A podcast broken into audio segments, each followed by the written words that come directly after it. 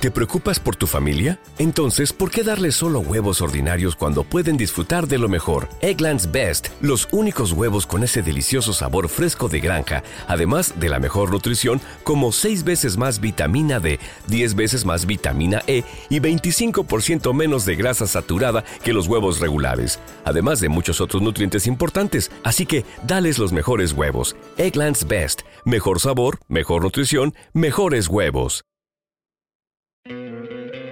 ¿No te encantaría tener 100 dólares extra en tu bolsillo? Haz que un experto bilingüe de TurboTax declare tus impuestos para el 31 de marzo y obtén 100 dólares de vuelta al instante. Porque no importa cuáles hayan sido tus logros del año pasado, TurboTax hace que cuenten. Obtén 100 dólares de vuelta y tus impuestos con 100% de precisión, solo con Intuit TurboTax. Debes declarar para el 31 de marzo. Crédito solo aplicable al costo de la presentación federal con TurboTax Full Service. Oferta sujeta a cambios o cancelación en cualquier momento.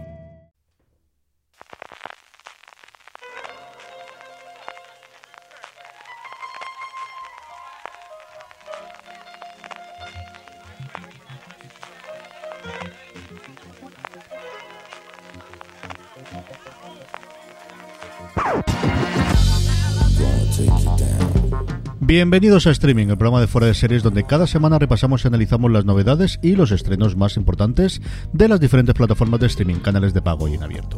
En el programa de hoy hablaremos de series de superhéroes de aquí y de allí, de los primeros estrenos del año y de cómo no va a quedar ni una sola novela, que digo novela, ni un solo relato de Stephen King sin adaptación televisiva. Además, como cada semana, repasaremos las series más vistas por los lectores oyentes de fuera de series a través de nuestro Power Rankings, donde Watchmen sigue aguantando como si nada, y terminaremos con las preguntas que nos envié relacionadas con el mundo de la serie de televisión en este 2019 que ya se nos va. Yo soy CJ Navas y tengo conmigo a Francis Alcántara Raval. Francis, ¿cómo estamos? pues estrenando Apple TV, Papá Noel escuchó el streaming de la semana pasada. CJ, tengo que, que contar que Papá Noel también nos escucha. Tenemos a San Nicolás de nuestro lado, del lado de fuera de series. Y oye, me trajo un Apple TV Fíjate tú, las cosas. ¿Qué cosas tiene la vida, eh? ¿Qué cosas tiene la vida? Ha sido magia, magia. Es como, si, como si te, como si te leyesen las cartas, Francis. ya te puedo devolver el tuyo, ya me han traído uno nuevo. Y CJ, no solo buenas noticias trae el fin de año con el, con el Apple TV que, que me ha traído Papá Noel, sino que ya solo nos quedan 10 días para el estreno de New Pope, ¿eh? tenía que decirlo, si no iba a caer, si no iba a caer enfermo. Qué poquito nos queda ya para el estreno de, New Pope, de la segunda parte de esta serie antología que han decidido hacer con The Young Pope. No tienes tú ganas ni nada. Yo, Papá Noel, no me ha traído tantas cosas, sí a mis hijas, ¿para qué voy a decirte otra cosa? Estamos ahora inmersos en el mundo de la Switch. Un año y medio tarde hemos llegado al mundo de Nintendo, pero ahí estamos viendo trailers y viendo cosas y tal. Pero sí, Mamá Noel, que al final uno tiene Mamá Noel para estas cosas, y me ha traído este maravilloso micro con el que estoy hablando ahora mismo, que es la versión de USB del con el que estaba hablando Francis con el, con el Rod Procaster.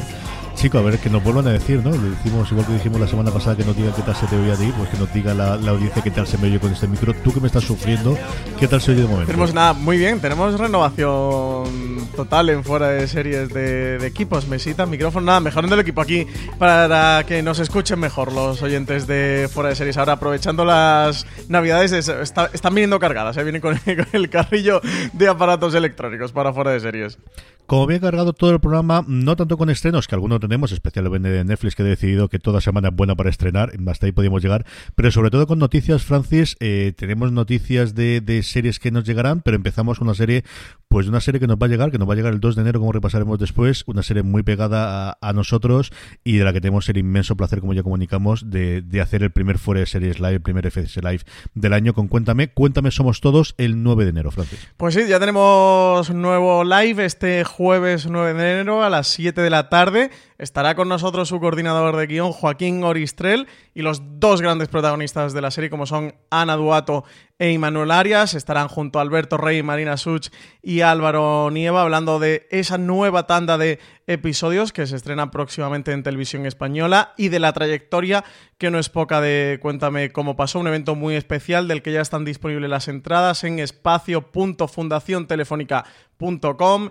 Entrad reservada las entradas, son solo 250 vuelan, las entradas se acaban muy rápido de los fuera de series live, así que eso, nada, nada más. Estéis escuchando este programa, iros a espacio.fundaciontelefónica.com y reservad vuestras entradas que son gratuitas y si os quedáis sin entradas, recordad que lo podréis seguir el evento a través del streaming de la web de Espacio Fundación Telefónica y también a través de las redes sociales de Fuera de Series, arroba Fuera de Series y de Espacio Fundación Telefónica que es arroba espacio FTF acercarnos, veniros allí y saludad, que al final tenemos prácticamente todo el equipo de fuera de series allí. Nos encanta que nos acerquéis y que no tengáis, pues sobre todo los oyentes de, streaming que os parecen y, cómo le estés pasando. De verdad que, algunos nos dicen después que nos escriben, estaba por allí, pero me daba vergüenza, no sé qué. No, no, no, por Dios, al revés. Pasaros por allí que nos da muchísima ilusión que, los aficionados y los fans de, fuera de series se acerquen allí a decirnos cosas, más aún con este mm, inicio de, de fuera de series live. De verdad que con Cuéntame en fin, que le tengo muchísimas ganas para que voy a decir otra cosa. Como le tengo muchísimas ganas al poder hablar de The Mandalorian Francis, ya está confirmada, bueno, la que ya suponíamos que por segunda temporada,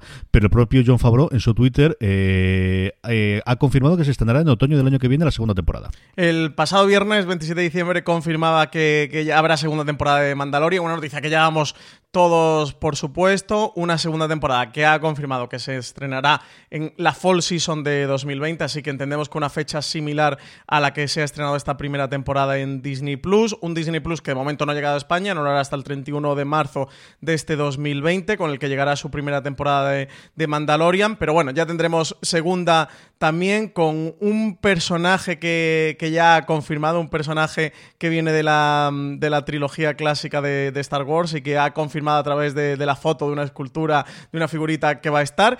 Y nada, pues tendremos más Yodica chiquitico, CJ. Tenemos más fenómeno de Baby Yoda para 2020 con esta segunda temporada de Mandalorian. Eso que yo creo que era mm, inexorable, ¿no? Que, que hubiera otra.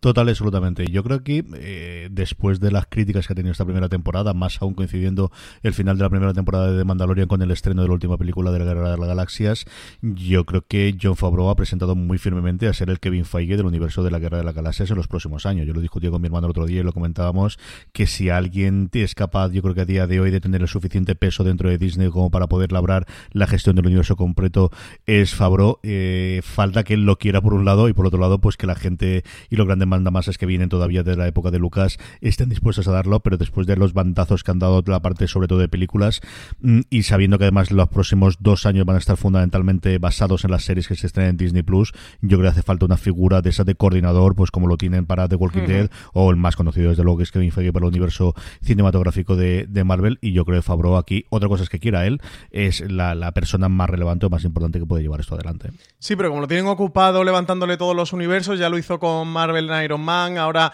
con las películas de acción real de Disney, estuvo detrás del libro de la selva, ahora ha estado detrás del Rey León, ahora poniendo en pie también las series de televisión en Disney Plus con este de Mandalorian, lo, tienen mega ocupado, CJ, lo tienen por todas partes, lo tienen pluriempleado a, a John Favreau, desde luego que le vendría muy bien a Star Wars con todo lo que está ocurriendo con esa caída de precisamente del ascenso de Skywalker, eso que ha sido más caída que ascenso el final de la saga de los Skywalker dentro del universo de Star Wars.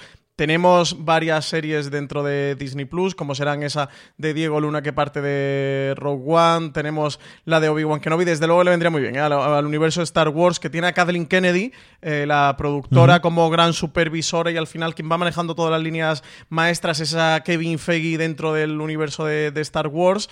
Pero desde luego un John sí, eh, sin duda le, vendría bien. Nos hace falta que llegue aquí a España de Mandalorian, que podamos verla, que podamos juzgar. Las críticas han sido muy buenas, los comentarios muy positivos y desde luego comentarios positivos que le hacen falta al universo que con solo se enfrentó a críticas negativas y que desde luego con la última trilogía las ha tenido también y con la salida de Benny of Base de esa otra trilogía que estaban planteando después del tema de Ryan Johnson, pues parece que, que van acumulando varapalo tras varapalo con Star Wars dentro de Disney.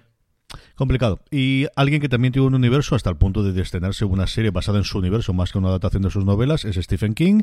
Stephen King puede haber ahora mismo rondando entre que se estrenan y no se dejan de estrenar el año que viene como cinco adaptaciones. La primera la vamos a tener en HBO ahora primeros de año precisamente con El Visitante, ¿no? Es el nombre que tiene la traducción aquí en español. Y una, bueno, pues una de sus icónicas, aquí tanto la novela como especialmente la adaptación cinematográfica. Ha habido como dos o tres adaptaciones posteriores, si no recuerdo mal. Bueno, pues una nueva Carrie que nos va a llegar como miniserie para FX en este intento de utilizar la marca de FX para mm, darle contenido a Hulu. Pues más Stephen King, más Carrie, Francis.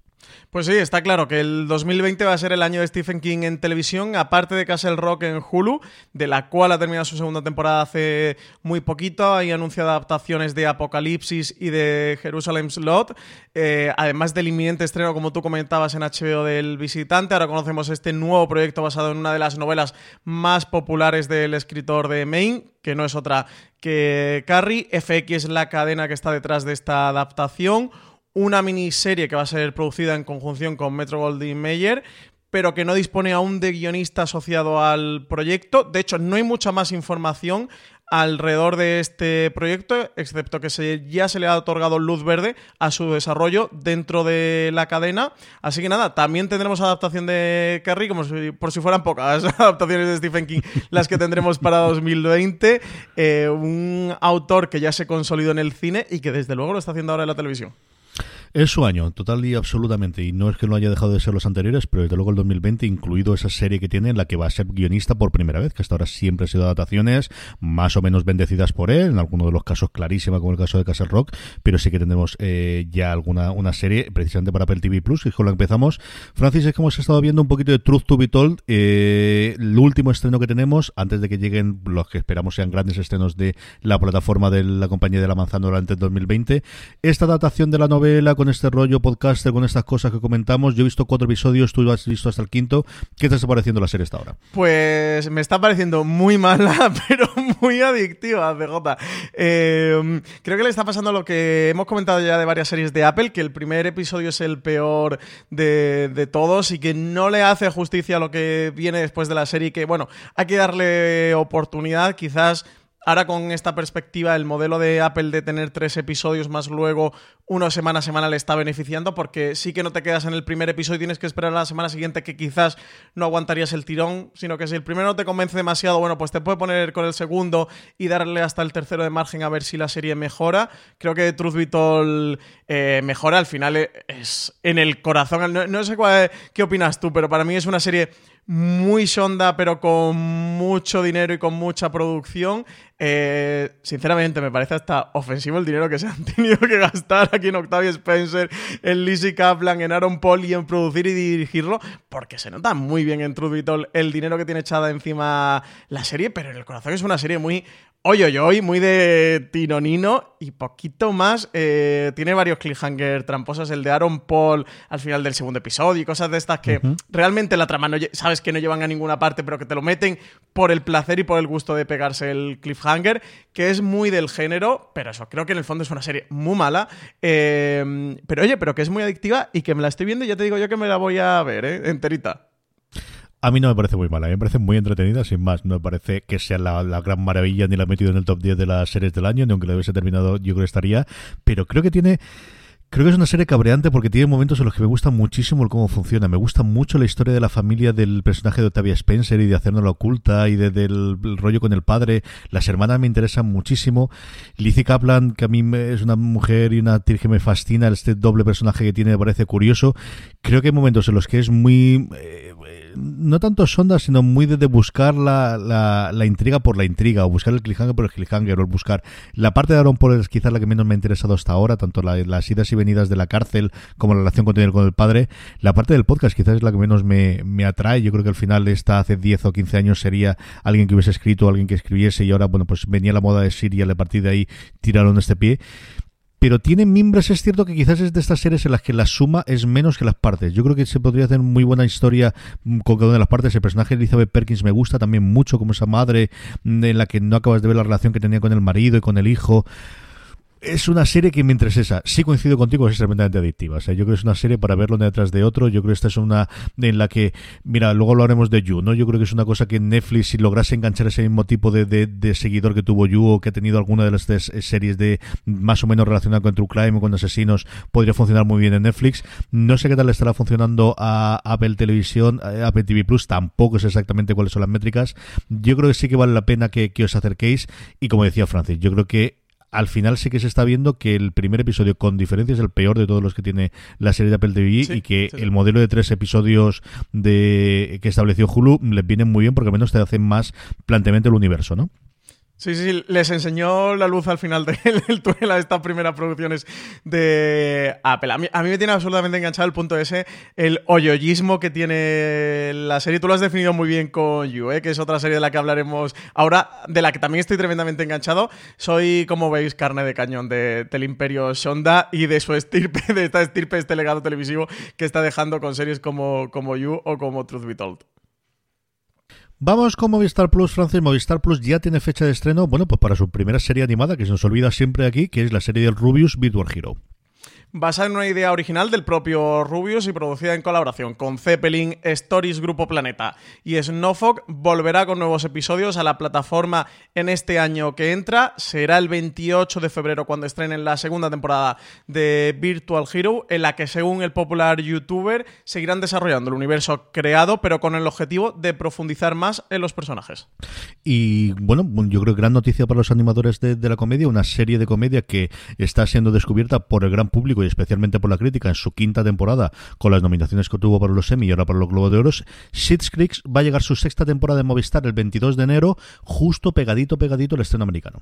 Una serie que había pasado totalmente desapercibida en España, incluso ya no solo para el gran público, sino para prensa y para críticos y el mundo especializado como nosotros. Eso, hasta que, como tú comentabas, CJ llegaron las nominaciones de los Emmy 2019 y empezó el reconocimiento, un reconocimiento reciente también en los Critic Choice y en los SAG, que es ese premio del, sindicato de actores. El 22 de enero va a llegar la serie A Series Manía con su sexta temporada, esta comedia creada por Eugene Eden Levy que en su última entrega se prepara para una gran boda, mientras Johnny sigue trabajando para que el negocio del motel se mantenga viento en popa, Moira trata de superar una crisis artística y Ted y Alexis superan un momento difícil en su relación debido a la distancia tal como deja ver el tráiler, que ya lo tenéis disponible en foreseries.com, podéis consultarlo. Una sexta temporada que promete momentos muy divertidos combinados con otros muy emotivos, como ya es la tónica habitual de esta serie, de esta Sheets Creek.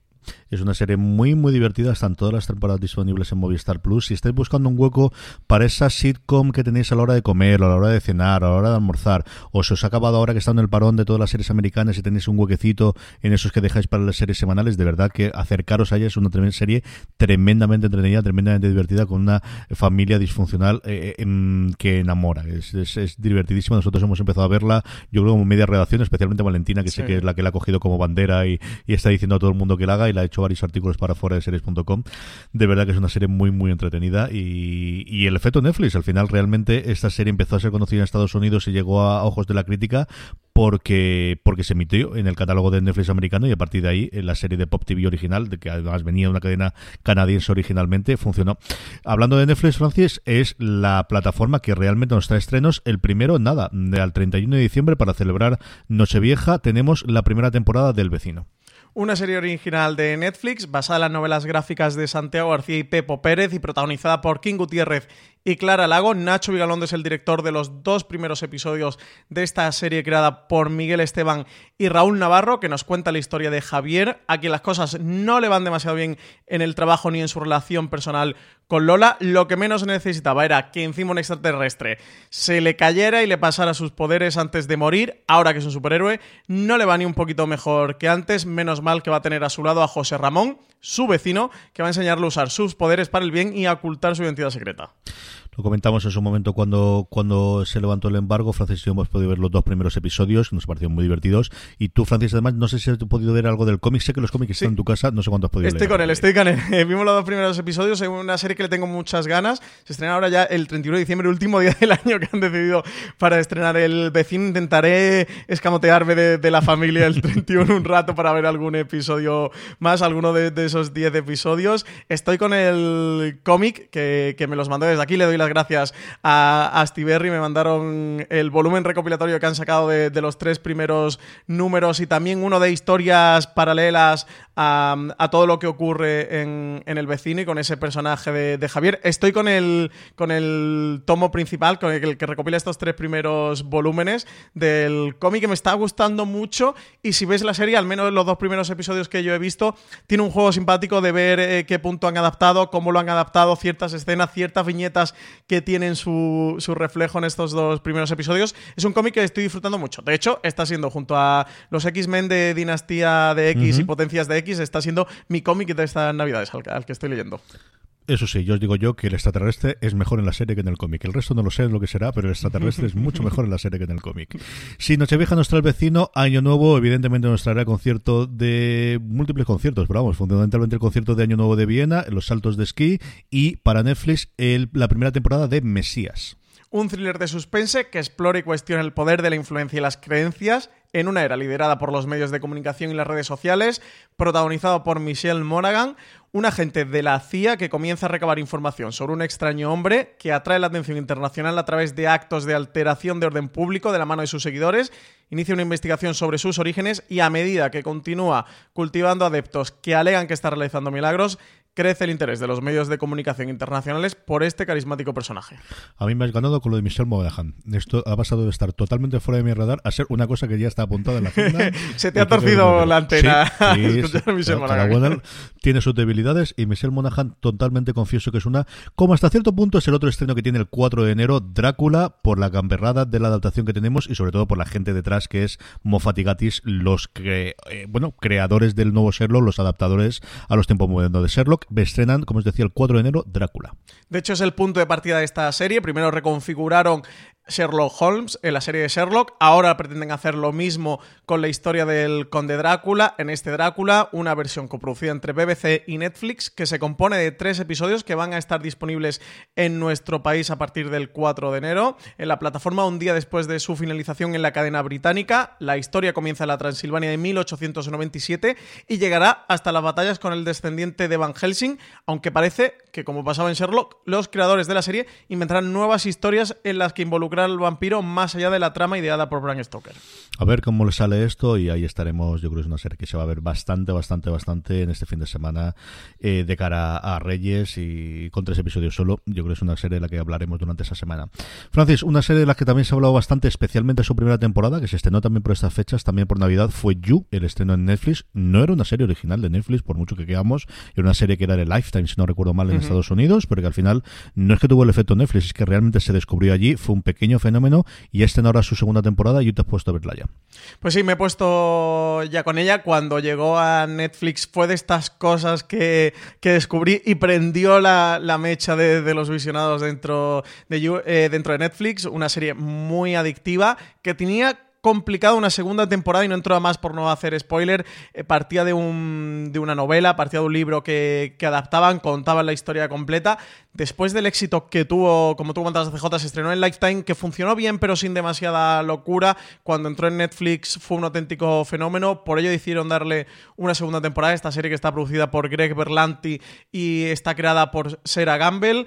Eh, la segunda, sin contar demasiado por no hacer spoiler de la primera, porque yo sin duda es una serie que recomiendo. Además, muy ahora de vacaciones, de Navidad, de pillar un día tonto en el que estés libre o pillar un fin de semana eh, como serie adictiva para no pensar demasiado, pero que te lo vas a pasar bien. El protagonista es un auténtico psicópata, se llama Joe, tiene todos los trastornos que se puede tener en la vida. Este pobre hombre es una caja de Pandora de trastornos psicológicos, entre ellos tiene uno de, mm, creo que se llama el trastorno del amor compulsivo o algo así, es como lo, describen.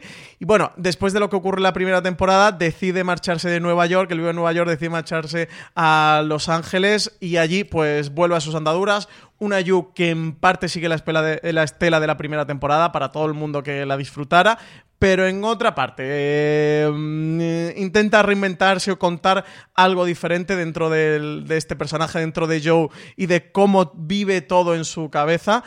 Yo sin duda le recomendaría. ¿eh? Para quien haya disfrutado la primera temporada, creo que, esta segunda le va a hacer de nuevo las delicias. Y para quien no se haya acercado a un Ayu, le recomendaría sin duda acercarse. Yo creo que es imposible que nadie que haya visto la primera temporada no vea al menos el primero o la segunda. yo creo que el fenómeno que fue y, cómo funcionó, si alguien aguantó hasta el final, creo que va a estar eh, sin duda viéndolo, a ver cuánto revuelo hace, cuánto se habla de la serie ahora a la vuelta del, eh, año.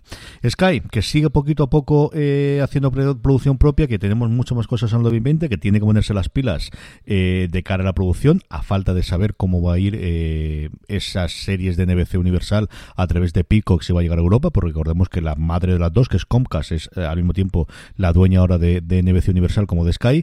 De momento ha anunciado una nueva serie sobre un crimen real, pues con la actriz del momento, salvando a Philip Waller-Bridge, que es Olivia Colman.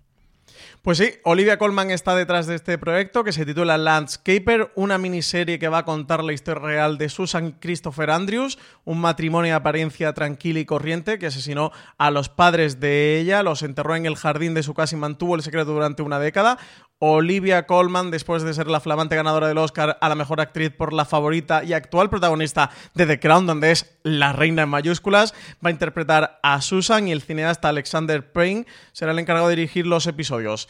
Todos escritos por Ed Sinclair, que se ha documentado, dicen que bastante para contar la historia de los Andrews, que siempre han defendido su inocencia del crimen espectacular, desde luego, el elenco delante y detrás de, la pantalla. Lo de Paint no me acordaba yo, que estaba también en la dirección, tiene, tiene una pinta espectacular. Bueno, pues otros los grandes proyectos, como os decía, de Sky.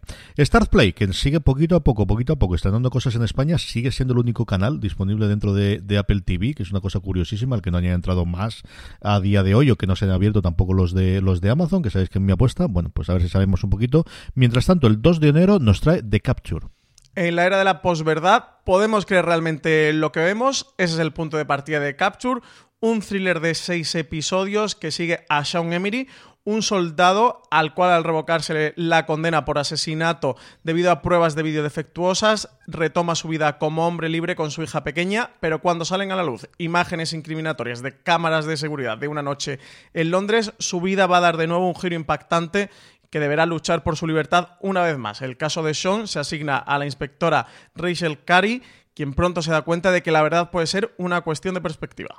Al principio os hablábamos de cómo Cuéntame la tendremos de invitado en el próximo Fuera de Series Live del jueves 9 de enero. Un poquito antes, el 2 de enero, regresa a Televisión Española con la segunda parte de su temporada número 20. Sí, 20 temporadas de Cuéntame. ¿Cómo pasó? Va a ser la primera serie española en estrenarse en el año 2020. Como tú comentabas, CJ, segunda mitad de su temporada ya 20, una auténtica eh, locura que va a llegar a la 1 el próximo 2 de enero. Lo hará con un capítulo ambientado en Navidad y que continúa el, el hilo abierto al final de la tanda que vio en primavera. La separación de Merche y Antonio, sí, se nos separaron y ese va a ser el punto en el que se va a retomar esta vigésima ya temporada dicen que eh, a esa separación se va a dejar sentir con más fuerza en esa primera Nochebuena en la que no están juntos con el resto de la familia. Los nuevos capítulos van a contar con las incorporaciones de Natalia Millán, Miquel García Borda, Iván Marcos, Álvaro Monge y Mariona Terés y además de explorar las consecuencias que tendrán los Alcántara que sus padres se separen, veremos a Tony dar un paso adelante en un trabajo como periodista al ser enviado como corresponsal a la Guerra del Golfo que terminó en febrero de 1991. Madre mía, madre mía, eso lo recuerdo yo. Cadenas de cable, antes de que me ponga nostálgico, Francis, tenemos, pues mira, un estreno de una de esas series, eh, pobrecita mía, todo lo que le pasó a esta en su estreno. La Cosa de Pantano llega el 2 de enero a TNT Now.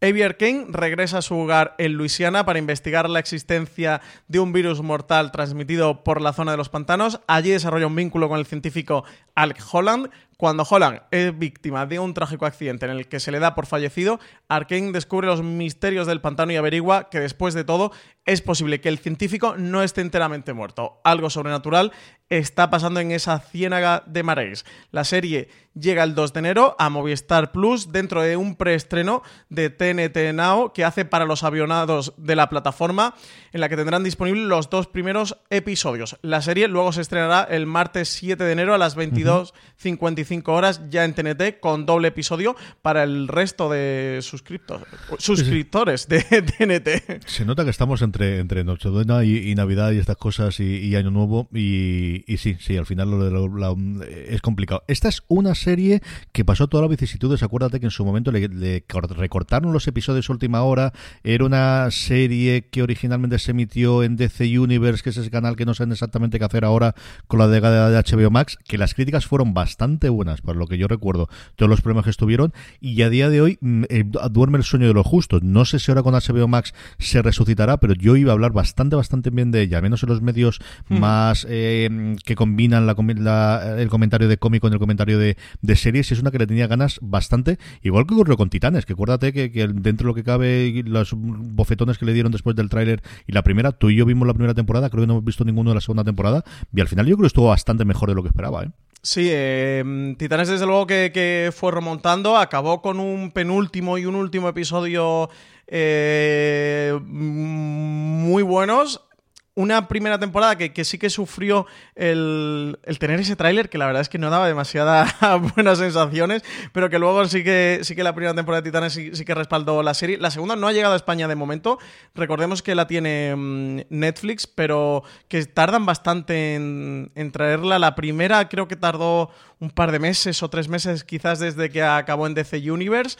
La segunda temporada de Titanes yo diría que acabó también, pues no sé, incluso hace más de dos, tres meses, pero el caso es que de momento no ha llegado a España. Sí, de momento no ha llegado esta segunda temporada de Titanes. Ahora la cosa del pantano es esa serie de DC Universe. Como tú comentabas, llega a TNT, mm, llega, lo hará primero el 2 de enero a TNT Now en Movistar Plus. Yo, una de las series que le tengo muchas ganas. Un personaje dentro de DC que se reinventó y dio un nuevo salto cuando lo cogió Alan Moore en el cómic. Parece que es el punto de partida para esta serie. Una serie que ha tenido problemas de producción por el tema de lo que tú comentabas, ¿no? De exenciones fiscales, em, donde se rodaba, que le impedía continuar con una segunda temporada, que parece que finalmente se va a quedar en una sola temporada, que no va a tener la segunda debido a esos problemas. Bueno, estas cosas que también pasan, que muchas veces obviamos, que entendemos que una serie tiene continuación por los buenos datos de audiencia, por lo bien que funciona una plataforma en un, o en un canal canal o porque salga más barata o más cara y normalmente es un tema más complejo y de hecho eso, a la cosa del pantano le ha afectado dentro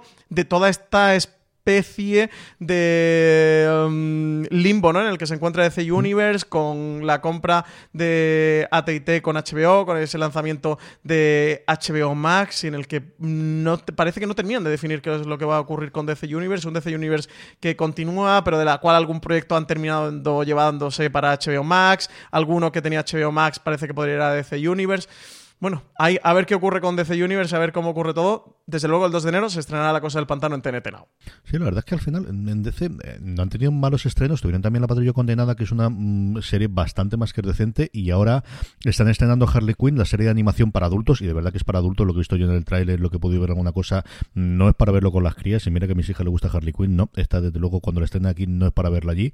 Y, y hablan muy bien también de ellas. Así que al final no tiene una serie mala, mala, mala, mala que tenga. Lo que tiene es que que, son, yo creo, el patito feo y el último mono dentro de ese gran conglomerado a día de hoy a la hora de la tomar decisiones. A ver si esta serie van a HBO Max en Estados Unidos y nos siguen llegando aquí a través de compras, porque de verdad que todas, hasta ahora, lo que hemos podido ver, valen bastante la pena. De todo lo anterior, Francis, ¿qué recomendamos? Pues me quedaría con Drácula, pero es que le tengo muchas ganas al vecino y ya he podido ver alguna cosita, he podido ver esos dos primeros episodios, así que tengo muchas ganas de ver la temporada completa, sin duda recomendarla, así que eso, me quedo con el vecino. Pues de superhéroes anda el juego, yo me quedo también y mira que, hemos comentado varias y esta que me has comentado de Mesías con como me trae, Drácula al final la veremos sí o sí, yo creo que esta es incluso factible si sí, tiene contenido y chicha para que hagamos un review posteriormente de ella, pero la cosa del pantano, desde que en su momento dieron la orden, yo recuerdo leer el cómic, sobre todo la, época en la que la cogió, eh, la cogió, la época de Morrison estaba bien, pero sobre todo la época de Alan Moore, que es la primera, la primera gran obra de Alan Moore en Estados Unidos, cuando toma el personaje, le da un giro en uno solo eh, cómic, es espectacular y a partir de ahí tiene el primer arranque de, ser el Alan Moore que después conocemos. No sé cuánta parte de eso han, utilizado en la serie, aunque sí que oí que alguna de esas ideas la habían trasladado. La cosa del pantano, con ese estreno de, el 2 de enero en TNT Now, como decía Francis, para Movistar Plus y posteriormente en TNT, en mi recomendación de la semana de todo lo que se estrena.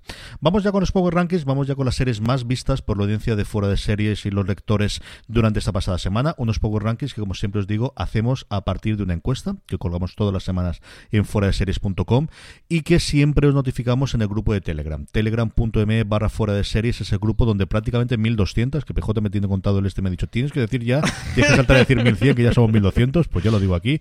1200 personas hablan diariamente sobre series de televisión y además cuando hacemos la encuesta Marinas 8 os cuelga eh, y os notifica que ya está la encuesta preparada para que nada, en cuestión de 10-15 segundos pongáis las tres series que más os han gustado la semana pasada, que es de esa forma como hacemos los Power Rankings. Unos Power Rankings que entramos con, bueno, un montón de novedades en la parte baja, en la parte alta solamente hay movimientos. Inauguramos el Power Rankings con una nueva entrada, Movistar Plus, pues una de estas series que se comentan mucho menos por la crítica de lo que yo creo que se ve. Ray Donovan, nuestro fixer favorito, ocupa el puesto número 10 del Power Rankings. Y novena posición para Mr. Robot, que entra de nuevo en el Power Rankings, que ha acabado ya la serie, se emitió la semana pasada el último episodio. CJ, ¿has llegado a ver ese último episodio del que hablan maravillas? Pues cuéntanos, no, no, has hablado del final de Mr. Robot. creo que está muy bien el final de Mr. Robot, creo que está mucho mejor alguno de los episodios anteriores. Comprendo a Valentina, le ha gustado muchísimo más que a mí. A mí me ha gustado mucho el cierre, creo que está muy bien. Creo que era muy cierre de la película original que tenía Sam Smiley en su cabeza, que es lo que él pensaba hacer en su momento. Creo que en general la cuarta temporada es espectacular. O sea, mm, es que al final las, yo creo que tuvo el problema de esa segunda temporada que yo no creo que sea tan mala como se dice, pero es eh, algo parecido a lo que ocurrió salvando las distancias en su momento a True Detective o más recientemente al cuento de la criada de una primera temporada tan tan tan estrella fulgurante que era muy complicado tener una segunda temporada a la altura y, que funcionase. Y a partir de ahí yo creo que hemos quedado los fieles los que no hemos mantenido. Yo creo que la tercera temporada es una gran temporada y esta cuarta de verdad y mira que son 13 episodios y ocurren en un horizonte temporal muy concreto y muy cerrado. Tiene episodios maravillosos tiene una historia muy bien contada y tiene un cierre mm, tremendamente original que te hace replantearte toda la serie cuando vuelves a él y, una obra más de, de, hay un creador detrás que tiene sus más y sus menos. Eh, yo de Smile no me gusta absolutamente todo lo que hace ni lo que deja de hacer, pero cuando el tío lo hace hay que reconocerle que lo hace muy muy bien. A mí me parece un viaje maravilloso, es una serie, si no la habéis visto, que yo creo que aguantará moderadamente bien. Yo creo que también es una serie que fue muy hija del 2015, que al final el tener tanto tiempo entre temporada y temporada, yo creo que también la ha podido perjudicar un poquito por el cambio del mundo. Es que al final planteaba un cambio de mundo que no en total, pero sí que en alguna forma hemos tenido el mundo real. Yo creo que eso también le ha afectado bastante al funcionamiento, incluso cómo ha afectado algunas de las partes de las temporadas. Pero para los que hemos mantenido al final, yo creo, mm, me dudaría tremendamente que alguien que haya visto que fuese aficionado a Mr. Robo, que empiezase a ver esta cuarta temporada, le haya decepcionado, le haya defraudado y no le haya dado más que momentos maravillosos. Y tiene sobre todo dos episodios en el el primero el, el, el, de showing ¿no? El, vamos a mostrar lo que podemos hacer igual que hizo la tercera temporada un episodio que era todo una eh, toma única en el que era todo un plano secuencia. En esta cuarta temporada hay uno en el que se habla solamente al principio y al final del episodio. No es que sea mudo es que se busca el que no se oiga en ningún momento dado. Sí que se habla pero se habla de fondo pero que no tengas ninguna eh, comportamiento. Pero sobre todo el siguiente el siguiente episodio ese en el que hay una de las grandes revelaciones de la temporada en el que prácticamente es una obra con dos escenarios dentro de una casa, a mí se me pareció una maravilla de episodio de principio a fin. Sí, mm, sería una recomendación. O sea, yo creo que si, si os dejasteis en su momento, si os aburrió la segunda temporada, aguantar hasta el final. Yo creo que la segunda tuvo el problema de los giros, algo parecido a lo que tuvo Westworld en la primera temporada, de, los giros se veían venir porque al final existe Reddit, esto no en 1980, sino que la gente lo puede comentar y una serie que vivió y murió mucho por los giros en la primera temporada, y la segunda le vino mal pero que después está muy bien. De verdad que yo he disfrutado muchísimo, muchísimo con ella. Me, ha gustado muchísimo esta última, cuarta y última temporada ya de Mr. Robot y ya ver qué hace Sam Smile ahora, más allá de ser el productor ejecutivo de Briar Patch, que es la serie de, Andy Greenwald que llega ahora en enero, que tiene una pinta espectacular y me, me tienen todos los miembros. Y luego esa, yo creo, absoluta sorpresa, que es que va a hacer una nueva adaptación de Star Galáctica para Peacock, que veremos a ver cómo nos llega aquí en España. Yo creo que es una sí, tiene la segunda de Homeland, eh, de Homeland, digo yo, de, de, Hong Kong. Y lo pasa, yo creo que hay, igual que lo ha hecho Em, ay, señor, ¿será posible? Que no se me ha oído la, novia de América de la cabeza. Igual que ha hecho Julia, em, Julia Roberts, se ha separado, yo creo, bastante. ¿eh? Estará como productor ejecutivo, pero yo creo que no va a dirigir. No sé si va a hacer guion. No sé exactamente en lo que va a quedar que se llama Ismail de esta segunda temporada. Eh, su proyecto lo de Galáctica. Es cierto que hace muchos años, que hace 20 años de que se estrene, pero no lo sé. Al final yo lo veo tan cerca el que haya una nueva adaptación de Galáctica. Creo que es un tío que, es muy interesante, que tiene muchas cosas que ofrecer. Y al final es uno de los grandes creadores que le ha quedado a NBC. Yo creo que él, junto con Mike Shure y junto con Fogelman, el creador de This Is son los tres grandes creadores que van a tener un cheque en blanco para hacer lo que quieran ahora en el nuevo en la nueva entrada de NBC Universal en la guerra del streaming con Pico que en Estados Unidos. Así que hmm.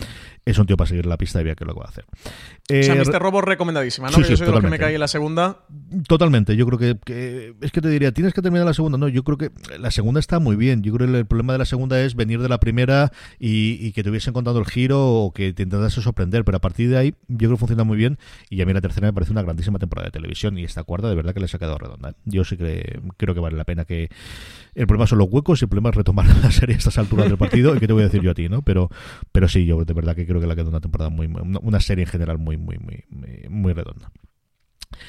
Seguimos con el Poker Rankings. Puesto número 8, pues mira, antes hablamos de Apple TV Plus, la que al final parece ser el gran estreno de Apple TV Plus. A ver qué empuje tiene esto de cara a la segunda temporada. Las críticas han sido muy buenas, incluida la antes hablábamos de Valentina Morillo, la que Valentina Morillo ha hecho para, para nosotros en fuera de series. The Morning Show, con todas sus estrellas rutilantes delante de la pantalla, sube, vuelve a entrar en el Poker Rankings y se queda en el puesto número 8. Y séptima posición para The Witcher, la serie de Gerald de Rivia en Netflix. Muy baja, ¿eh? creo que muy baja para todo lo que se está hablando de, mm, de, ella. A ver si por la semana que viene está más alto. Yo creo que un The Witcher que quizás esté funcionando por debajo de las expectativas que ha tenido comentarios positivos, pero otros negativos, sobre todo mucho comentario negativo por parte de, la prensa especializada, quizá fans de las novelas un poquito más decepcionadas, otras eh, que están remando más a favor de The Witcher. En cualquier caso, séptima posición para la serie de fantasía de Netflix. Veremos a ver si sigue subiendo en el Power Ranking de Forest Series o termina desapareciendo. Yo creo que aquí sí que ha habido una gran diferencia entre los fans muy fans del universo, sea de las novelas o del videojuego, que al final Netflix toda la promoción que le ha hecho es porque además tiene al creador de las novelas, siendo la parte de los videojuegos con las novelas, pero yo creo que sí que hay una grandísima diferencia entre, ya no solamente las críticas, yo creo que entre crítica y público y fans y, público casual, y yo creo que aquí sí que hay muchísimos extremos, ¿no? De defensores acérrimos de si esto no es así, es que lo haces todo mal, a la serie es una puñetera basura y una absoluta desastre. Yo he podido ver 30 minutos y a mí me aburrió esos 30 minutos, tampoco poco las circunstancias más normales para verlo, así que volveré a ver alguno más. Yo no sé si tú has podido ver alguno más a partir del primero, Francis. No, llegué a ver el primero completo. Mm, me pareció un poco aburrido y me costó entrar en el primer episodio. Dicho eso, es solo uno y quiero ver más, a ver si consigo estos días ver un poquito más. Yo es una serie que a priori sí le tengo ganas y son universos que me gustan. La serie de fantasía es un género que suelo apreciar bastante. A este Witcher, al, al tercero jugué un poquito, pero sí que llegué a jugar y, eso. A la serie le tengo ganas y el personaje de Geralt de Rivia siempre me ha llamado la atención. A ver si le doy una oportunidad. Eso, el primero me pareció un poquito aburrido, muy espectacular, con mucho dinero, con buena producción. A ver si, si mejora a partir de ahí o sobre todo que te meta un poquito más como espectador, que el primero quizá lo que me pasó eso, que me, que me sentí muy fuera sin saber demasiado claro el que me quería contar o en qué universo me estaba incluyendo. En el puesto eh, número 6, la mejor serie del 2019, Succession sube tres puestos como tiene que ser. Tiene que estar allí porque llega a casa por Navidad y si no ha visto Succession es lo que hay que hacer ahora. Sin más. Y quinta posición para Vikingos, la serie que se está emitiendo en TNT, que vuelve ahora después de las Navidades. Han hecho eh, parón por Navidad, pero ahora para la semana que viene, el próximo martes, el 7 de enero, ya vuelve Vikingos en su horario habitual. Y volveremos también con el podcast mm, recap, con Vikingos, el podcast oficial, el, el podcast que estamos haciendo entre Fuera de Series y TNT de la serie, analizando episodio a episodio esa sexta y última ya temporada para Vikingos.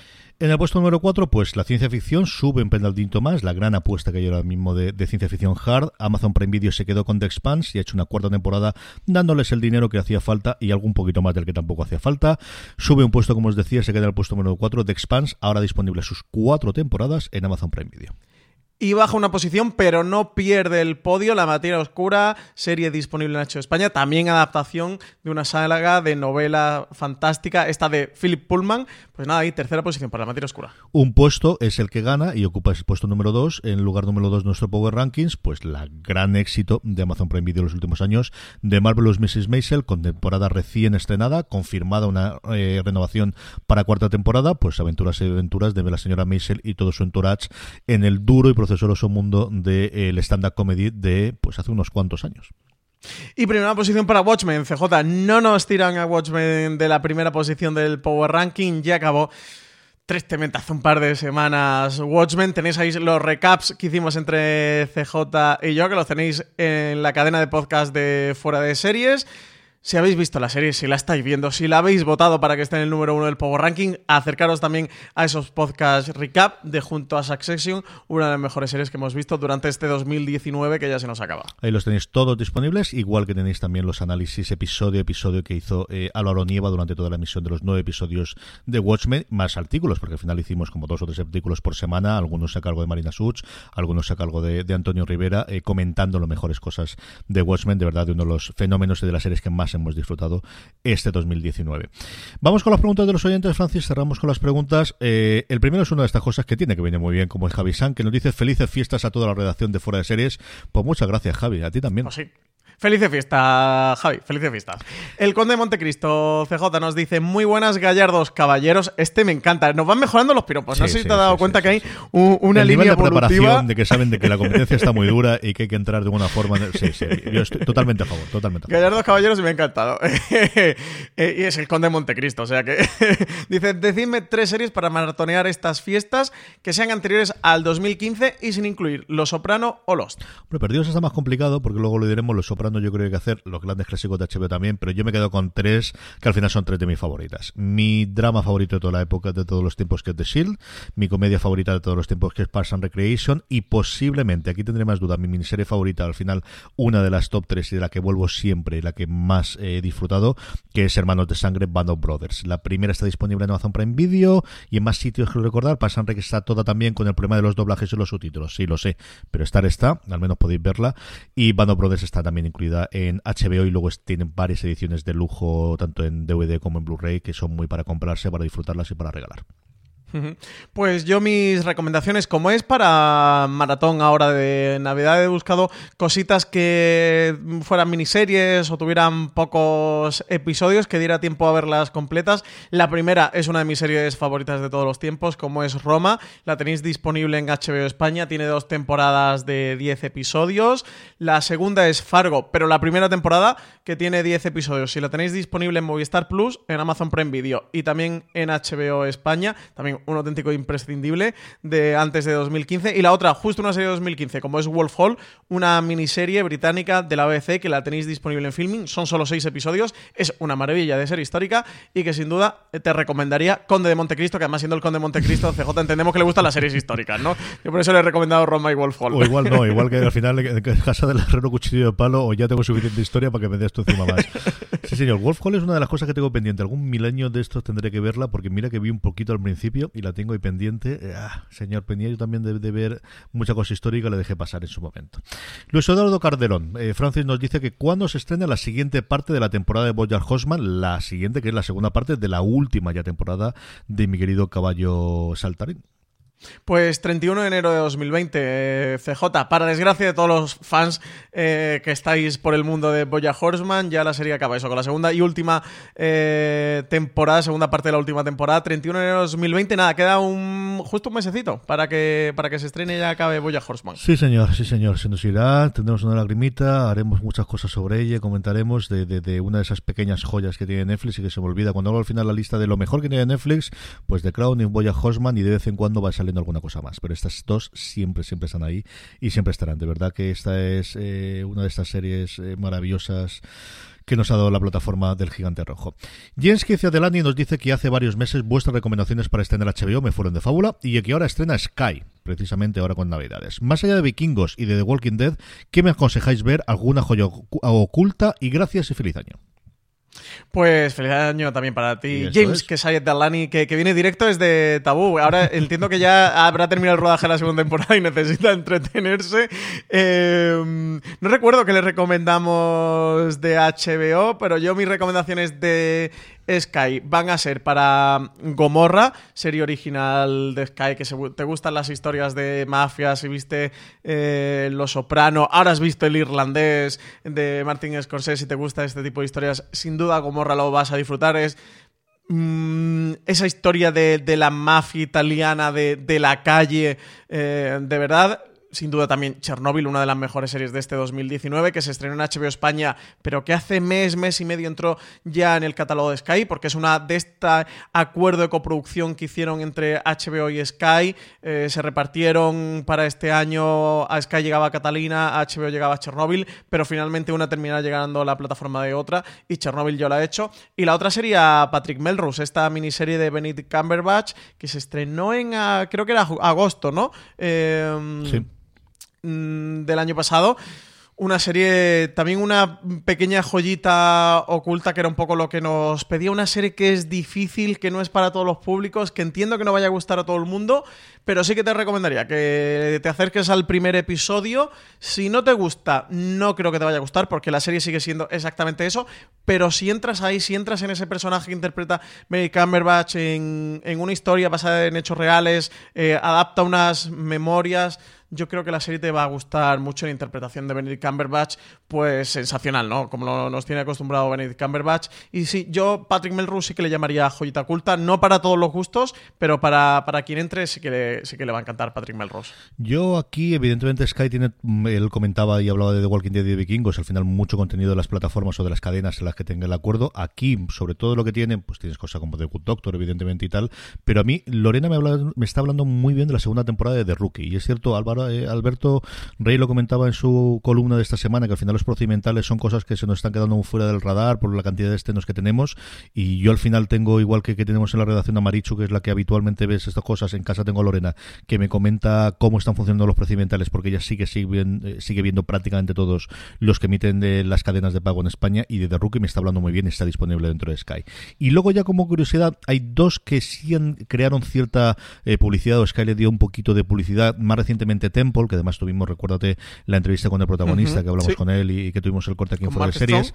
Eso es. El Milagro también, que además tenemos a Javier Cámara dentro del reparto, una serie que en su momento vio Juan Galonce hizo la crítica para Fuera de Series sobre una Italia en un momento de, de mucha incertidumbre política en la que de repente ocurre un milagro y es que, de repente una, una estatua de una virgen empieza a llorar sangre y, se confirma que realmente es así. Es un punto de partida muy, muy eh, interesante.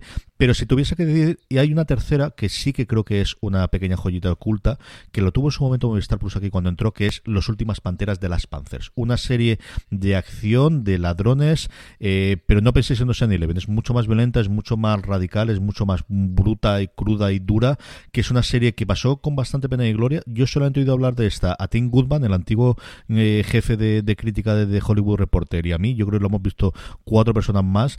Así que mm, esta yo creo que sí que si hay alguna joya oculta que ni siquiera la propia Sky le ha hecho un poquito de publicidad, porque eran las que venían de catálogo anterior, tengo una más, pero sobre todo esta de las Panthers, acércate a verla. Yo creo que esta es, y además eh, desde el primer episodio vas a ver el tono y si realmente es una serie para ti, sí o no. Francis Rubén Padilla nos dice: Hola hermosos, después de ver Watchmen, te quedas con ganas de revisionar Lindelof. ¿Se puede encontrar perdidos en alguna plataforma? ¿Hay, o hay rumores de que alguno esté intentado comprarla? Muchas gracias y seguir así. Un programa genial, pues ni en Estados Unidos ni aquí, Francis. Pues sí, eh, nada de nada, es terrible lo que está ocurriendo con Perdidos. Yo tenía la esperanza, porque como es una serie de, original de ABC, em, que llegara a Disney Plus, que fuera de las series que, que tuvieran disponibles en Disney Plus, pero tampoco ha llegado a Disney Plus. No sé si terminará recalando o no. Creo recordar que en su momento estuvo en Amazon Prime Video, pero dejó de estar. No recuerdo si Netflix también, cuando al principio llegó a España, llegó a estar estuvo segurísimo. Sí, ¿verdad? Mm. A mí es que me suena, pero mm, como al final toda esta era del streaming nos pasa muy rápido y ya muchas veces hablamos de tantas cosas que, no sé del el, el qué estaba dónde. Yo recuerdo que sí que, esto, que, sí que estuvo, perdonad. Em, no sé qué ocurre con ella. El, de hecho, también el cofre en Blu-ray está agotado y es difícil de encontrar porque yo lo estuve buscando eh, por septiembre, cuando hizo el aniversario de Perdidos, que quería volver a ver unos cuantos episodios, incluso me planteé el volver a ver la serie, la estuve buscando en Blu-ray por tenerla en alta definición y tal para maratonearla y tampoco conseguí encontrarla. Es una serie con muy difícil acceso al de Perdidos, CJ, la verdad es que es una auténtica faena porque es de estas grandes series que fue pre-era del streaming en el que todo está disponible en las plataformas y de estas por las que no se ha pagado una millonada, entiendo, como Friends y otras y no está en los catálogos. Estaba mirando en IMDb por ver quién era la productora, si era ABC Studios o si era de un tercero y sí, es Touchstone es Televisión en la primera temporada con ABC Studios a partir del 2007 con Bad Robot. Yo creo que tiene pinta de ser un problema de créditos.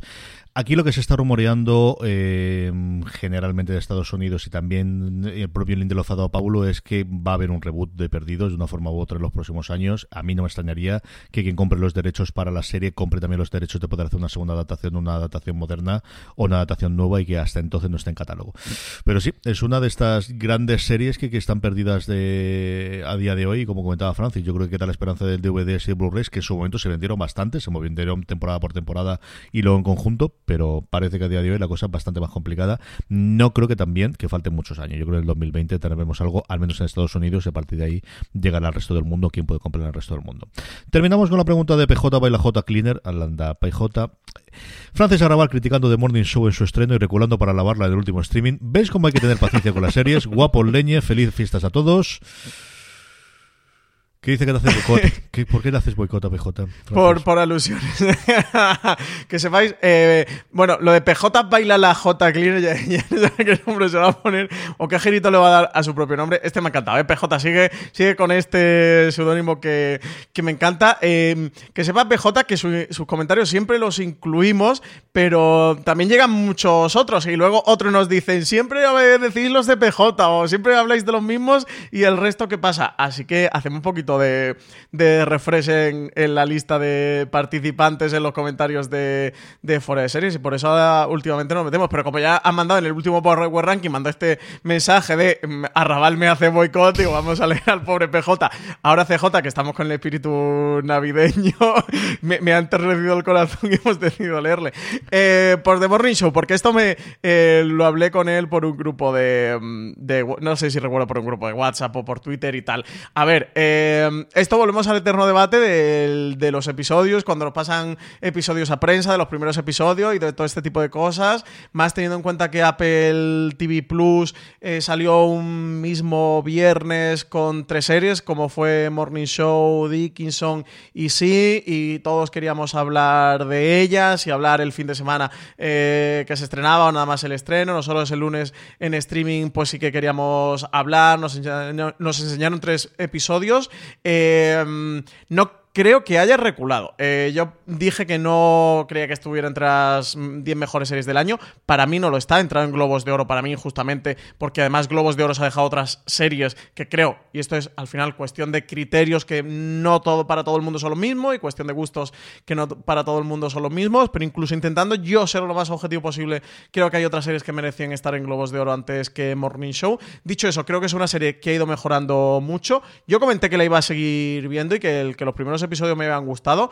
Mm, diciendo eso, no me bajo tampoco del carro, que creo que es una serie muy de los 2000 de NBC, pero muy de los 2000 de NBC. Y diciendo eso, también es una serie que además lo comenté, que tenía todo para que, mm, para que a mí me gustara, pues sí tenía estos mimbres del mundo de la prensa en un matinal, con un Me Too alrededor, con Reese Witherspoon, Jennifer Aniston, o sea, tenía muchos ingredientes para que yo la viera. No he visto los últimos tres episodios, que se me han quedado por ahí atascados con toda la vorágine de Navidad. Quiero verlo ahora, incluso a ver si esta, esta semana puedo, porque tengo muchas ganas de acabarla, porque sí que la estoy disfrutando. Y del final han hablado muy bien. Valentina Morillo hizo la crítica en Fora de Series y habló súper bien de The Morning Show. Así que, eh, PJ, no me he bajado de Morning Show, no, no me he bajado de la opinión que tenía, sigo manteniéndola. Sí que creo que la serie ha ido mejorando, pero ha ido mejorando ella de por sí. Eh, sigo pensando lo mismo de los primeros episodios. Y sí, es verdad el punto este que hay que tener paciencia para ver series y paciencia con las series. CJ, yo creo que tú y yo en general eh, la tenemos, pero también hay que hablar de las series cuando se estrenan. Mm, no podemos estar hablando seis meses después de ella. O sí, pero bueno, hay que decir algo, ¿no? Al menos una primera impresión de, esos episodios eh, que, hemos, que hemos podido ver. Y luego está esta vorágine de los estrenos, de que se estrenan muchas series y que hay que seleccionar y tal. Pero eso, dentro de esta selección, que sepas, PJ, que yo Morning Show me quedé con ella y he disfrutado bastante la primera temporada incluso las recomiendo, pero sigo manteniendo que no es ni de cerca una de las 10 mejores series que se ha estrenado en este 2019. In my opinion, Your Honor. Aquí además se dio el problema de que Apple eh, cambió de estrategia de, comunicación a prensa 28 millones de veces a lo largo del, lanzamiento de sus primeras series, porque originalmente no permitió, hablando de crítica americana, luego comento la parte de aquí de España, pero en la crítica americana inicialmente no permitió un screener, la gente tenía que irse no a Cupertino, sino a Los Gatos o a otro lugar cercano también a Los Gatos, Los Gatos donde está Netflix Netflix algo cercano para verlo allí en un MacBook extrañísimo, una cosa muy loca, como si fuese aquello, no sé exactamente qué, porque te iba a decir un screening de la última de cosas es mentira, porque eso lo, proyectan fácilmente y no tienen problema con el cine. Entonces, una cosa muy extraña, no permitiendo tener screeners ni hacerlo. Luego abrieron su propia plataforma, solo dieron los tres primeros episodios o los dos primeros. La crítica salieron solo con el primer episodio, pero ellos sabían que tenían mucha mejor serie a lo largo y de repente a la noche a la mañana abrieron todos los episodios. La crítica americana pudo ver todos los episodios de Morning Show cuando se estaba estrenando del tercero al cuarto viendo la recepción que había. Aquí en España durante un tiempo no había posibilidad para, para que la crítica española tuviese acceso a los screeners y de repente nos dieron la misma que los americanos. O sea, es una cosa totalmente de, de locos. Con esto para deciros que al final, cuando tenemos que hablar de la serie, mm, también eh, nuestra idea es que podamos hablar de ella cuando se vaya a estrenar con los screeners con dado igual que ocurre con el cine. Al final, los críticos de cine han podido ver antes las películas y han podido comentarlas. Aquí, ¿cuál es el hándicap? Pues que evidentemente, pues hablamos de temporadas completas, y no es lo mismo hablar de los dos primeros episodios de Mr. Robot de la cuarta temporada que de haber visto toda conjunta. No, no lo es. Igual que The Morning Show, o igual que mi ejemplo favorito, y he hablado antes de que es Boya Horseman. No es lo mismo, hmm. ni de lejos, hablar de la primera temporada de Boya Horseman, al menos para mí, y aquí os hablo de directamente en primera persona, después de haber visto los tres primeros episodios, que pareció una cosa entretenida de dibujicos y un caballo muy mal hablado, con unas voces de gente que he conocido alrededor, pues tenía mis Sedaris, y tenía Aaron Paul, y tenía pues eso, a la gente dando vueltas por ahí en medio, al final de la primera temporada, que es de las que a mí me han emocionado desde el punto de llorar, que sí, que yo soy muy sensiblote, ya lo sabéis, pero sí, que me hizo soltar una puñetera lagrimita del puñetero caballo, pero es que no daban la posibilidad. Y al final, ¿cuándo hablas de las series? Pues yo creo que el criterio que tenemos al final es que si la cadena ha decidido pasarnos dos episodios, pues eso es con lo que tenemos que hacer la crítica, y si la, cadena ha decidido pasárnoslos todos, otro será que tengamos complicado, que no llegamos a emitirlo, que no podemos hacerlo, pero por ejemplo, por algún comentario que ha habido sobre The Witcher, de cómo hacer una crítica con dos, porque son los que ha pasado de La alternativa es no hacer la crítica. Eh, es que la alternativa no es esperar al final lo que tengamos antes. Claro, entonces nosotros al final tienes las herramientas que tienes para poder hacerlo sabiendo que hay una mm, demanda absoluta de, FOMO y de que lo quiero ya y quiero saber la crítica ya y cuándo tenerlo. Nosotros somos escrupulosísimos con cumplir los, eh, todos los embargos y la fecha de embargo y con comentar solamente las cosas cuando se estrenan en España y todo lo demás, igual que lo somos con si nos han pasado dos episodios, cuando esto se hace la crítica y qué le vamos a hacer. Y eso ocurrió con The Morning es que ni siquiera eso, no nos pasaron los episodios, nos pegamos el atracón durante ese fin de semana y esos eran los tres episodios que había y la alternativa era no hablar de la serie de Apple TV Plus hasta la semana pasada, que es cuando terminaron. Y eso, pues para bien o para mal, es una cosa que no es factible, sencillamente. Sí, ojalá nos pasaran las temporadas completas, que se han hecho en algún caso entre Crown han pasado siempre la temporada completa, pero casos muy excepcionales. Para nosotros lo ideal es que nos pasen la temporada completa y ya con eso hacer los despieces que consideremos oportuno. Desde luego, lo que hacemos aquí en streaming habitualmente em, dentro de la cadena de podcast de Forest Series y lo que hacemos en la web de Forest Series suele ser unas primeras impresiones sin spoiler y dejamos claro que son primeras impresiones y en streaming se llama literalmente primeras impresiones para que nadie le lleve engaño y nadie sepa o te pueda pensar que estamos pontificando sobre una serie viendo la temporada completa y en, y en la web siempre ponemos un destacado debajo justo de la foto de encabezado antes de que leas nada, solo que hayas leído el titular y el subtítulo, lo primero que ponemos es esta crítica se ha realizado viendo X episodios, que normalmente son los episodios que tenemos disponible, de hecho cuando nos dan acceso a una temporada completa, o si nos dan acceso a 4 de 10, hacemos todo lo posible por ver los 4 de esos 10, si nos dan 6, los 6 de los 10, pero no podemos ver más de lo que nos den. Así que para eso, de hecho, en Forest Series somos muchísimo. Queda feo esto de ponernos medallas, pero es la verdad que somos muchísimo más escrupulosos de lo que suele ser el resto de medios más o menos especializados en series de, de televisión. Y esa es la realidad a la que nos enfrentamos. Así que jugamos con los elementos que podemos. Y hablando de fuera de series, Francis, ¿qué podemos leer en la web esta semana? Pues podemos leer una magnífica columna que ha escrito Álvaro Nieva esta semana pasada que se titula Las series ya no nos acompañan porque juegan a ser pelis. Una columna muy interesante en la que Álvaro reflexiona sobre la evolución que están teniendo las series de televisión.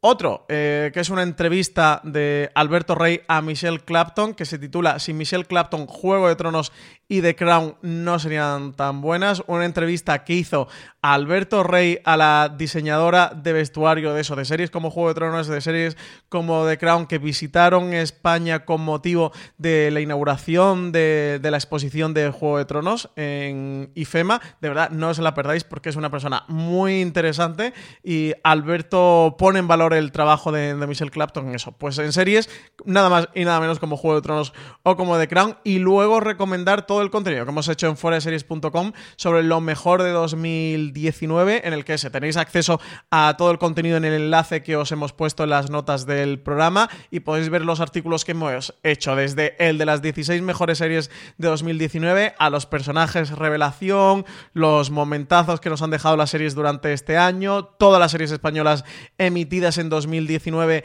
clasificadas de peor a mejor, los momentos musicales, bueno, un largo etcétera de artículos interesantes que hemos hecho sobre todo lo que nos ha dejado en series de televisión este año. Sabéis que en el canal de podcast durante estas semanas estamos de, de retén, Francis y yo haciendo streaming, pero que volveremos después de Reyes con toda la programación habitual, con nuestros reviews, con nuestros grandes angulares, con nuestros tops y con absolutamente todo. Y despedirnos queda simplemente recordar que el domingo 5 de enero, la madrugada del domingo al 5 al, al lunes 6 es la, la gala de los Globos de Oro y que la comentaremos evidentemente ahí y cuando volvamos después en el en streaming Francis y yo veremos quién ha ganado la porra y cómo quedó después de la que hicimos la semana pasada. Y Francis, a lo tonto, a lo tonto se nos ha ido 2019. Pues se nos ha ido el 2019, último programa del año, CJ. No sé si te apetece que hagamos un poquito de. Ya vamos por la hora de programa, pero un poquito de corolario del, final del año aquí en streaming, que es el magazine de Forest Series. De cómo has visto este año a nivel de series y qué, qué deseos tienes para el 2020. Sí que tenemos podcast de repaso del año televisivo de 2019, tanto a nivel internacional como en España, que, que podéis ver en la cadena de podcast de Forest Series, donde eh, durante una hora hablamos, comentamos qué es lo más importante de, de, todo lo que ha ocurrido, de todo lo que ha acontecido alrededor de las series de televisión durante este año. Pero CJ, eso, para hacer un poquito de corolario final en streaming, por despedir el 2019, ¿cómo lo has visto? Yo creo que ha sido un año en el que todo iba a venir marcado por Juego de Tronos o al menos esa es la previsión que teníamos por la última temporada, y no iba a volver otra vez otro fenómeno mediático en ningún momento, y de repente nos encontramos con Chernobyl, nos encontramos con Succession, al menos para mí la segunda temporada, nos encontramos, es cierto que más quizás para los medios que para, para el público general, con Fleabag, nos hemos encontrado con Watchmen y nos hemos encontrado con Baby Yoda y con Mandalorian a final de año. Así que para no quedar fenómenos o no tener fenómenos, de repente hemos tenido varios. No sé si realmente exactamente igual. Es un año en el que yo creo que se ha consolidado total y absolutamente la industria eh, audiovisual, especialmente de series españolas, ya solamente, no solamente con los dos estandartes como son Élite y, La Casa de Papel, sino con toda la producción que viene detrás, que ya no es para España, sino que es para el mundo y que al final tiene ese recorrido y empiezas a sacar la cantidad de producciones que había, esos especiales que hicimos eh, de series pensadas eh, directamente para el mundo y todas las producciones que va de Amazon, que son eh, espectacular, ¿no? El cómo está funcionando. Y luego a nivel global ha sido el aperitivo de esa guerra del streaming que nos llegarán especialmente de Estados Unidos, porque al final, pues eso, en cuanto estornuda Estados Unidos, nos llega todo lo demás el del resto del mundo durante el 2020, en el que no vamos a tener solamente los jugadores sino que hay ya, sino que entra Pipogok, entra HBO Max, entra un montón de gente eh, a, lo que es el consumo masivo y, el grupo de entretenimiento junto con los videojuegos, junto con los grandes blockbusters de cine, que es por lo que he dado la sala de cine, que son las series de televisión. Y digo series de televisión porque al final es el enganche. Evidentemente, Netflix y sus programas de entretenimiento que funcionan muy bien, y sus Nail It, y sus quieras, pero al final el estandarte bajo el cual yo creo que todos estos consideran que la gente se va a suscribir y la gente no se va a dar de baja son las series de televisión. Así que, pues un año de muchísimo movimiento en la industria. Y luego ya un poquito de casa, yo creo que es el año de consolidación y de apuesta firme en fuera de series. Al final, 2017 fue el arranque del proyecto, 2018 fue el ir hacia adelante, pero desde final 2018 al 2019 es tener relación con muchas más personas. Al final tenemos mucha gente cubriendo a día de hoy la parte de medio de comunicación y de realmente ser el medio de comunicación, ¿no? de, de tener esa parte multimedia que siempre hemos tenido vocación en fuera de series también por el origen de venir de un podcast eh, inicialmente, de asentamiento totalmente de la web, de hacer unos números, pues yo creo que de, medio grande, ¿no? Al menos sabiendo lo especializado que somos, que al final yo creo que tenemos unos números eh, interesantísimos, sabiendo que solo hablamos exclusiva, eso sí, de todas las series de televisión, de relaciones con la industria, de tener a mucha gente que nos lee dentro de la industria, que sabemos que es una cosa que, que comentamos a veces y que nos, nos, llena de, orgullo, ¿no? El, el, que la gente de comunicación, la gente de tal cadena o de tal sitio diga, nos leo mucho, nos escucha a ti y a mí en streaming, o qué chulo estuvo el último gran angular que nos escuchó mucho. Yo creo que también es otra cosa de señal de calidad de lo que hemos perseguido siempre, que la propia gente de la industria se informe o se entretenga o se divierta o conozca cuál es el pulso de la, de la industria o escuchándonos y leyéndonos a nosotros. Y un 2020 apasionante. Yo creo que tenemos, pues eso, una, eh, en el sentido de medio barra empresa muy consolidado, de que en 2020 queremos hacer muchas más cosas, empezando por, por ese estreno de Cuéntame el 9, en que yo creo que, bueno, pues es una cosa que hace un año y medio, dos años no lo pensábamos, pero incluso hace un año y medio cuando empezamos con los live no nos podíamos pensar y no podíamos creer, ¿no? Y, yo creo que vamos a más y que este 2020 pues será un año de muchísimo movimiento en el mundo de las series de televisión y que estaremos ahí para contarlo. Qué bonito te ha quedado, CJ. Eh, ya, no puedo decir nada más. y si lo llevas a ver, hablo yo antes. Tú me has dicho a mí, yo, bueno, ¿no quieres que haga corolario? Pues yo hago corolario. no me esperaba esto. muy bonito, muy bonito. Eh, nada, yo en cuanto al 2019 creo que ha sido un año muy bonito de series de televisión, en el que, tanto a nivel internacional como a nivel nacional, en el que vemos cómo la industria va creciendo, cómo la industria se va consolidando, como una industria de la que mm, desde hace 10 años se viene hablando de la burbuja de las series, de la burbuja de las series, de la burbuja de las series. Eh, al final cada año va más, que está teniendo su reflejo en España creo que es muy bonito para todos los espectadores de aquí de poder ver historias locales que se están consumiendo a nivel global y que se están disfrutando a nivel global, pero también para la industria que está creciendo, que está mejorando, que creo que a día de hoy nadie, o desde luego poca gente, o desde luego mucha menos gente, Mm, ve el punto este de serie española como algo negativo y como algo eh, incluso para no ver. Y no solo hablo de La Casa de Papel. Para mí una de las series más esperadas del, próximo año son Patria o 30 Monedas y son series españolas. Una de las últimas más esperadas para mí de final de año es El vecino y tiene un Nacho Vigalondo detrás. Eso, eso en cuanto a lo español, en cuanto a lo internacional una apuesta clara por todos los agentes de la industria, que cada vez ha incorporado a nombres más grandes, tanto a nivel de dirección como de equipo técnico, como de actores, normalmente provenientes del cine y que ahora es habitual verlos en una serie de televisión. Y ya no es esa rareza o esa extrañeza de, oye, que Martin Scorsese va a dirigir un piloto de una serie de televisión o David Fincher va a dirigir una serie de televisión y es una tónica habitual. Eh, ya para nosotros es normal que lo mejor de Star Wars de este año haya sido en televisión y no, y no en cine. Es de este punto de vista creo mm, que, que, es muy bonito para las series. Creo que para el año que viene nos espera un año apasionante. Llegará Disney Plus eh, a España, que para mí es uno de esos grandes deseos seriéfilos de estas cosas que le pido al 2020. La otra es la de las descargas en HBO España, que en la presentación de HBO España no prometieron que muy pronto va a llegar lo de las descargas, que lo sepáis que no lo hemos comentado y aprovecho para decirlo, que en esa, mm, en esa reunión, fiesta navideña así de despedida que ya ha hecho tradicional, habitual con la prensa HBO España, nos prometieron que queda muy poquito. A ver si, oye, con la entrada de enero, como regalo de Reyes Magos, a lo largo de enero llegan esas descargas offline para que podamos disfrutar más, más HBO España.